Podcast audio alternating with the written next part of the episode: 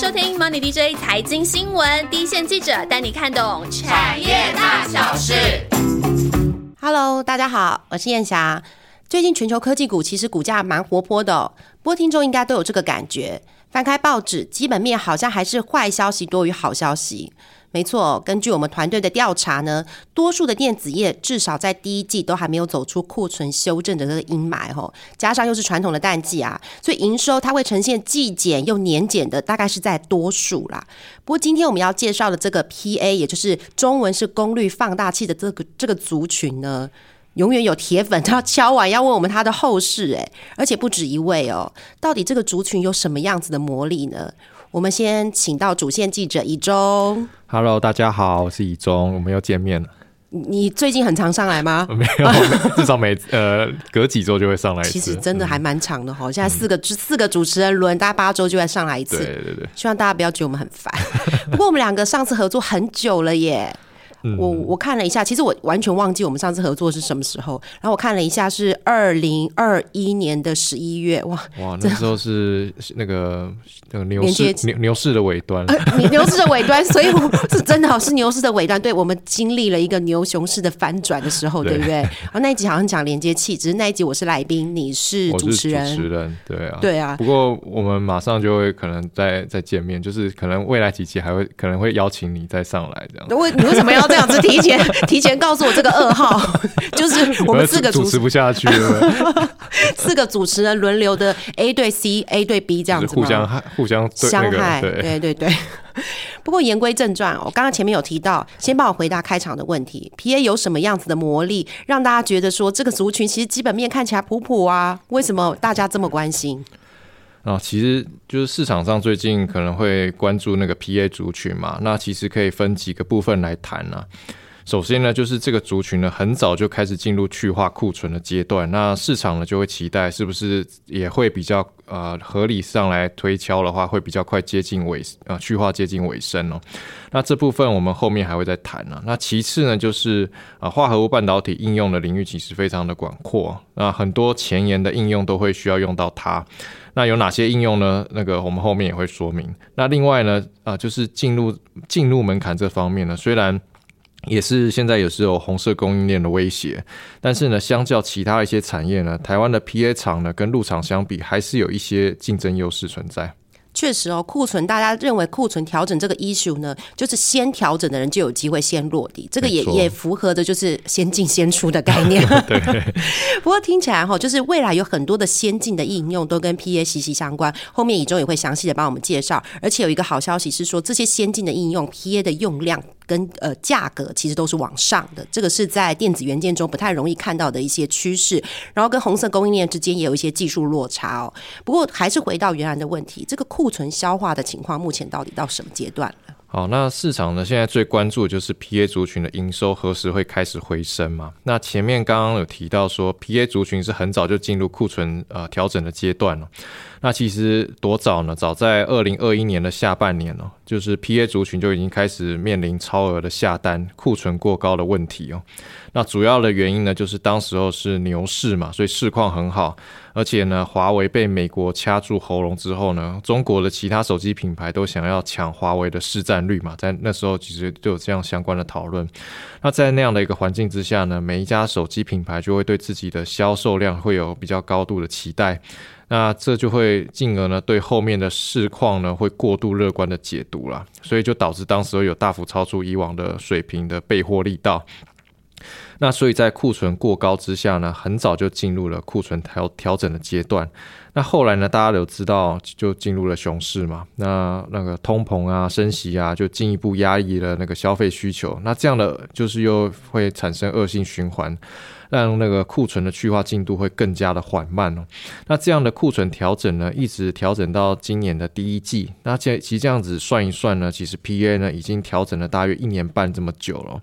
那比很多的电子零组件的供应链调整的周期都可能还要再更久。所以呢，市场就会期待调整这么久的一个族群呢，应该库存也差不多要告一个段落才对。那根据供应链的一些反馈呢，像是化合物晶圆代工厂的龙头稳茂，那他就指出呢，啊，短期而言呢，还是有一些库存调整的压力存在。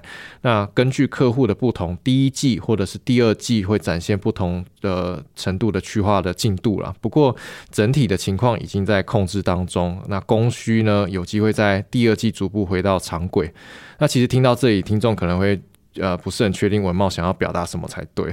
你就真的很直接，现在真的是文茂确实是讲了峰回路转的。不过讲到库存这个题目，我觉得还蛮好笑。每次呢，厂商呢，我们上次在讨论说库存修正这个问题有没有让供应链有学到一个教训之后比较不会这样 overbooking。后来我们的结论是，永远都是这样的 cycle，因为厂商永远都会帮客户找出 overbooking 的理由，而且让它合理化，对不对？只是说一发现翻转的时候，就发觉哎，历史又重演了。对。因为客户总是会对自己的那个成长目标有更高的期待嘛。对，那先回到说文茂讲的这些，讲真的啦，我们真的不知道怎么估接下来的数字。哎，好，那我们这边可以给一个比较直观的数字啦，其实就是这波库存调整最严重的，其实是中国的厂商。那所以呢，中国的厂商何时去化告一个段落，就是一个观察指标。那根据供应链所提供的讯息呢，像联发科的转投资，也就是中国的射频元件的 IC 设计厂 Venchip，那它同时呢也是文茂的中国大客户。那目前呢，它的库存水位呢，大约是有四个月上下。那这跟这比一般正常的水位呢，大约是二到二点五个月来比较的话呢，现在还是有一段的距离啦。不过这个差距呢，已经逐步在缩小了，已经算是已经整理到了一个尾声了。用中国的射频元件厂，我觉得这个还蛮有代表性的，因为大家都应该知道，说中国的部分在库存调整其实是最严重的，所以用它来反推其他的供应链的状况，应该是最差的情况就是这样。所以四个月跟二到二点五个月，其实这样数字上就很清楚，所以大家大概会抓库存，大概在一个季度修正就差不多了。没错。不过库存修正完了，也不代表复苏了吧？没错。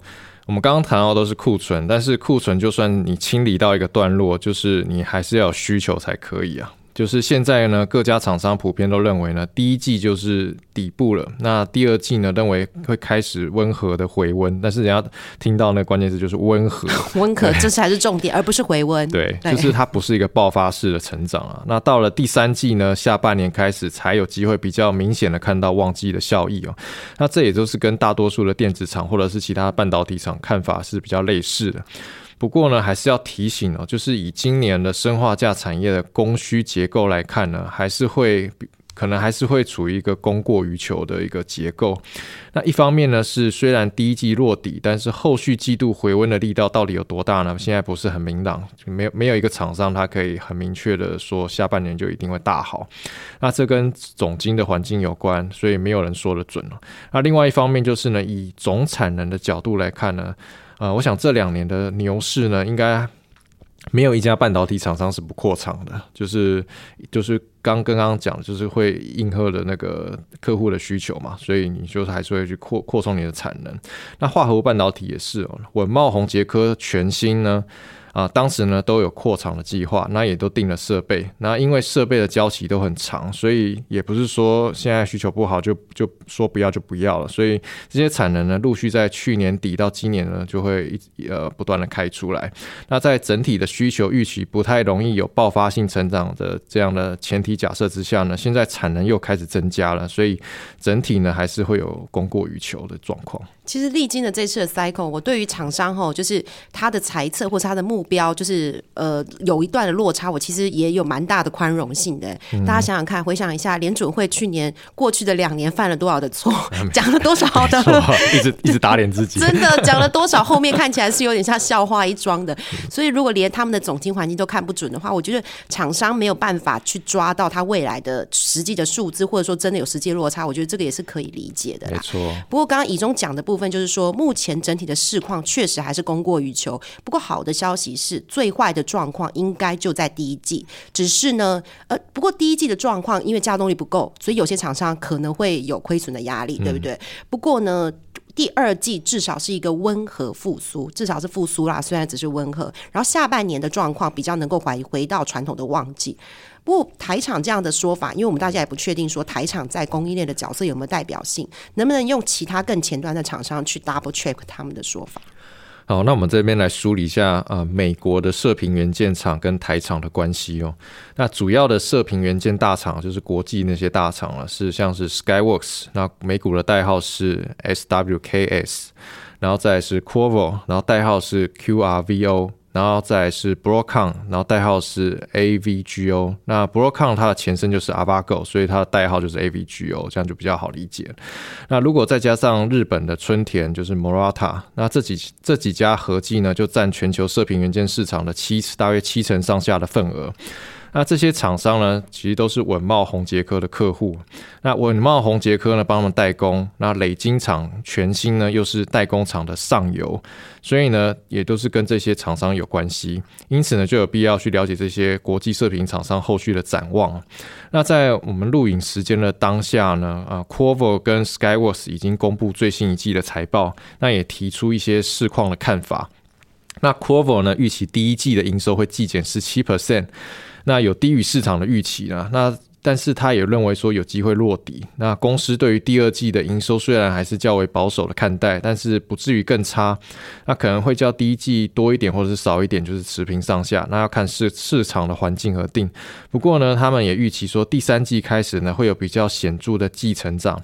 那从第今年的第四季到明年的第一季呢，会看到明显的年对年的增长。啊，这是他们看到的一个 pattern。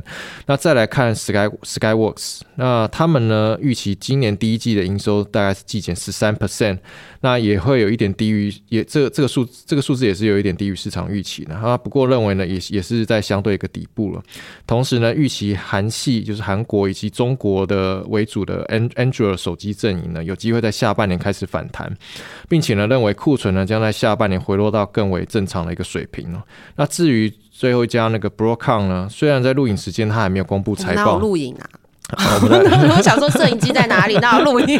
录音时间？你说很想红，所以大大家可以敲完叫他的脸出来。录音时间，嗯啊，但是他们的产品呢，主要都是交给文茂代工了。呃，那文茂呢已经举行法说会了嘛，所以后续的展望其实呃也是有一些参考性的。那文茂就认为呢。第一季的营收将落地，那第二季开始逐季往上。那不过呢，同样的也是跟前面讲的一样，就是它增长的幅度呢，就是要看全球的经济恢复情况而定了。其实三家讲的蛮类似的，我跟刚刚以中讲的前提也蛮类似。我相信听众朋友有感受到哈，从万万跟庆祥的那一集 IC 设计开始呢，我们就会把美股的指标的公司放一定的篇幅。其实这个也是我们今年团队的一个目标啊，就是把美股值得关注跟供应链，就跟台湾供应链比较密切的公司，或者是它前景展望比较好的公司，列入到我们例行追踪的范围里面。不过说真的，美股追踪对我们来说，我们真的是小白，我们真的对我们来说有一点点挑战。对对对，没错，蛮大的挑战，不是一点点。希望大家可以容忍我们有一定程度的学习曲线，不过我们有诚意把这件事情做好啦。那刚刚呃以中说的部分呢，所以在这个三家测评元件跟台厂的看法几乎雷同的情况之下呢，我们大概可以确定这个是产业的共识了嘛，对不对？是。不过如果我们只是看说他们跟电子股复苏的时间一样，就是第二季温和，就是有一个季节性的复苏，第三季有传统的旺季效应。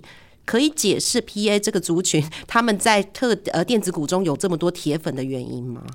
呃，应该是他还可以再进一步再解释啊，因为他如果只是造一个产业的 pattern 的话，那他会跟其他产业差不多，因为其他产业看法大概也是这样。真的电子股大概就是这样的说法，反正都都是互相参考，都是参考。对对对。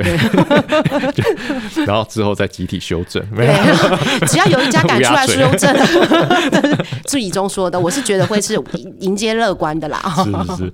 那其实前面有提到呢，就是呃，生化家族群呢有一个特点，就是让市场始终会去关注它，就是它的应用的多样性啊。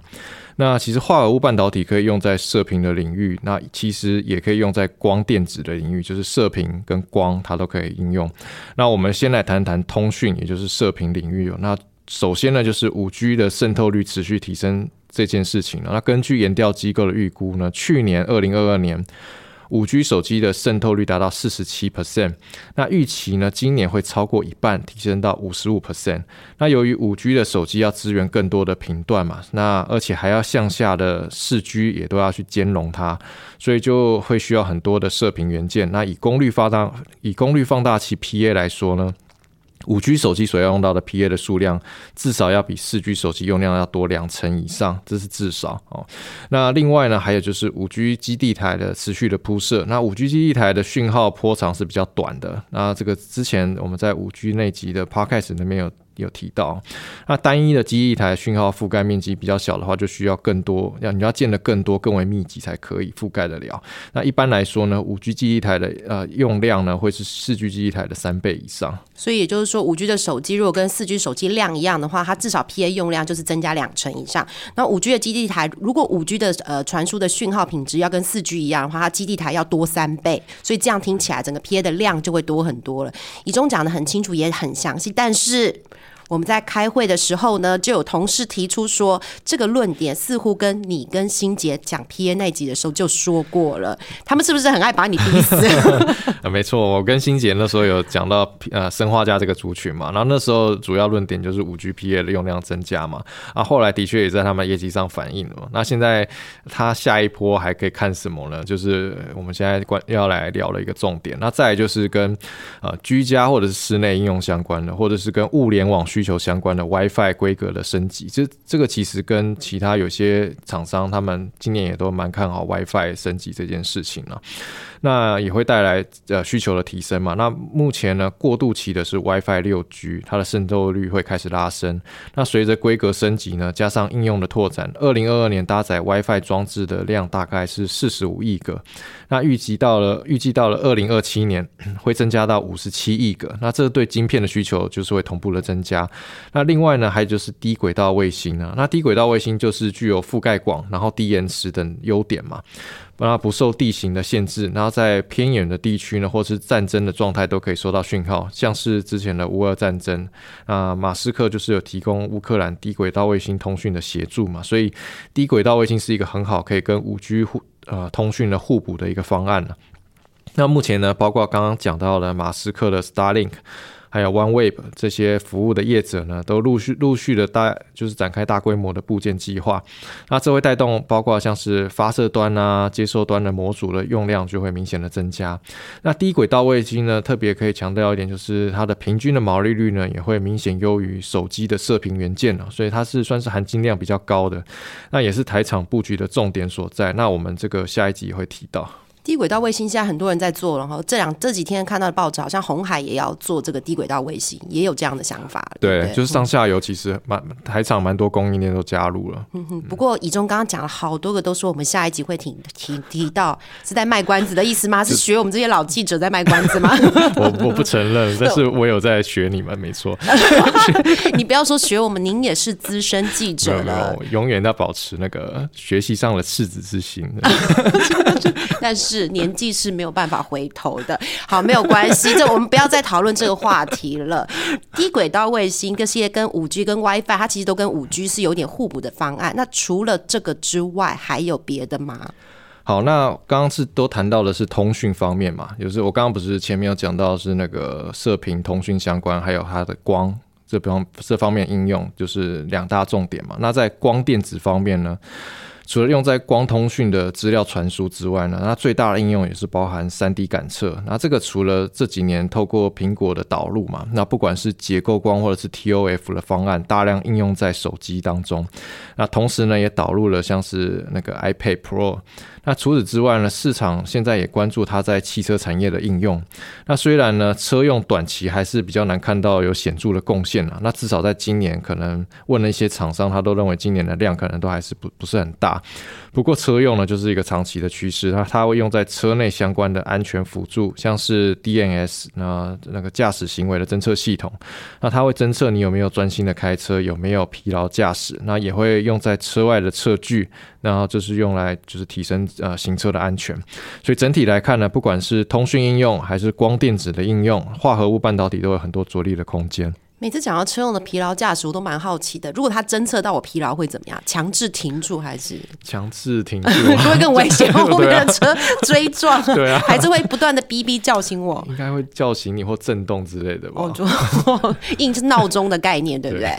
不过你讲的这些机会，大家都会问，中国的供应链其实，在车用这边布局的很深，而且好像很积极的要抢这个市场。现在真的还有技术落差吗？哦。那有去问供应链了，就是呃红色供应链的威胁到底对他们的影响会是怎么样？那中国本土的 IC 设计业者呢，的确就是有听他们讲说有找过像三安这样的本土厂商生产手机的 PA。不过后来还没有什么大量的采用了，仅有就是某家的 IC 设计业者采用了三安的代工，但是主要是采用进入门槛比较低的 IOT 的 PA 物联网的 PA，因为 IOT 是比较不讲究品质的一致性的，那就坏了就换一个就好。所以整体来看呢，目前中国的化合物晶圆代工厂呢。比较能够切入的是比较是低阶的四 G 手机 PA，还有就是 IOT PA。那五 G PA 呢，目前还是比较没办法有效的切入。那短期之内呢，可能三到五年，中国的厂商呢，可能还没办法很很有效的抢夺台厂的位置。但是呢，这边也是要说，就是现阶段中国厂商的实力水平进步到哪个阶段呢？其实不是很透明的一件事。那只是说，目前市场市面上主流的手机当中，呃的 PA 呢，其实确实还是台台厂天下，因为你那个拆开来就知道。那未来呢，中国因为自主化的压力可能会不断的升温嘛，因为中美贸易的背景之下，所以会不会加速拉近台厂的距离，都还要再持续的观察。对，今天我看报纸好像有提到说，iPhone 十五的话，稳茂的 PA 几乎是全拿的嘛，所以在技术的先进性，至少在手机这个部分，台厂还是有一定的领先的优势的。没错。不过这个是要动态观察的啦，我们常常都是不不断的需要去检视说，因为入场的讯息相对是不够透明的嘛。嗯。不过必须诚实的说，就台厂还这么有自信，跟入场跟红色供应链有一定的技术落差的厂商，次族群其实不多。对，那这也跟化合物产业的特性有关啊。那它比较。呃，就是这个产业，它它要表达它的技术难度呢，它就比较像是呃，类似像是机车行的师傅，老师傅。那有些经验老道的师傅呢，一摸其实就知道那个他的车子问题在哪里。那有些人呢，就算你很懂机械的原理呢，但是如果没有经验的话，可能要看就是修个老半天也修不好。那化合物半导体就是这样，就是你要做到好，会很像在做一件工艺品，或者是像是艺术品，非常仰赖技术以及经验的长期累积啊。所以呢，同样一套生产设设备的参数呢，拿到另外一家公司去做，就不一定能够产出一样的品质，还有良率的产品。所以不管是稳茂还是宏杰科，都有自己他们的设备工程师，那就是负责调教设备到可以顺利生产。的这样一个阶阶段了，那可能参数呢只差那么一点点，就可能会产生截然不同的晶圆品质。那这个产业呢，就是就是比较是讲求就是像江湖一点绝这样的概念了，所以就是其他厂商呢，也不是靠砸钱买设备就可以马上赶得上的一个产业。所以其实我们看这个这个 P A 这个东西呢，就是要有点像是在科技产业链的工艺品来看，这样有就是他师傅的这个功夫，其实占多数的部分。对，要细细雕琢它。这个我想一般听众朋友有应该只要是有一些精品啊、皮件啊，这个应该都很有这种感觉。包括我们去送修或送洗的时候啊，都会去找老师傅，因为一点点他弄错了，嗯，真的就差很多哎。对，真的有时候我们在这个部分，我们因为它的它的单价终端的产品单。价很高，我们真的就会不会去重视这些小细节的一些钱的部分。那这一集呢，其实很多铁粉追踪的这个 P A 族群呢，以中其实讲的蛮详细的，从产业目前的现况啊，包括库存还要调整多久，需求什么时候会回来，那明确的很明确的告诉大家这个时间点应该怎么样的期待哦。那也解读了美国射频元件三家厂商跟台厂之间的关系，那也提到了产业中期的一些机会，它为什么可以享有比较多的溢价红利哦。那相信对这个族群呢。动态，大家有更清楚的认知。不过呢，我们这一集这两集最重要的呢，就是要逼迫以中把这个族群跑的知道的所有事情都公布出来，包括厂商的秘辛没有啦，厂商会很紧张。所以下一集呢，讲大产业不够，下一集呢，我们就是要逼迫以中呢，用一种投资会议的角度，把这三家厂商的先后投资的顺序跟动能排序出来。你有没有很紧张？嗯，蛮紧张的。就是不能再让他用一种中庸之道在我们 podcast 上面了，对不对？对，没错。毕竟我们其他三个三个主持人都被人家形容成真的是很逼三娘教子，是不是？你要这样子数落自己，我也是。不是，我没有想要数落自己，但是这是谁给我们的封号，我真的不知道。好啦，那上集的部分就结，就先跟大家说个拜拜，然后大家不要忘记，我们下一集的节目有更精彩，以中崩溃，崩溃后再。解构后再重建的内容，也呈现给大家。好，那就敬请期待，好不好？期待。OK，拜拜，拜拜。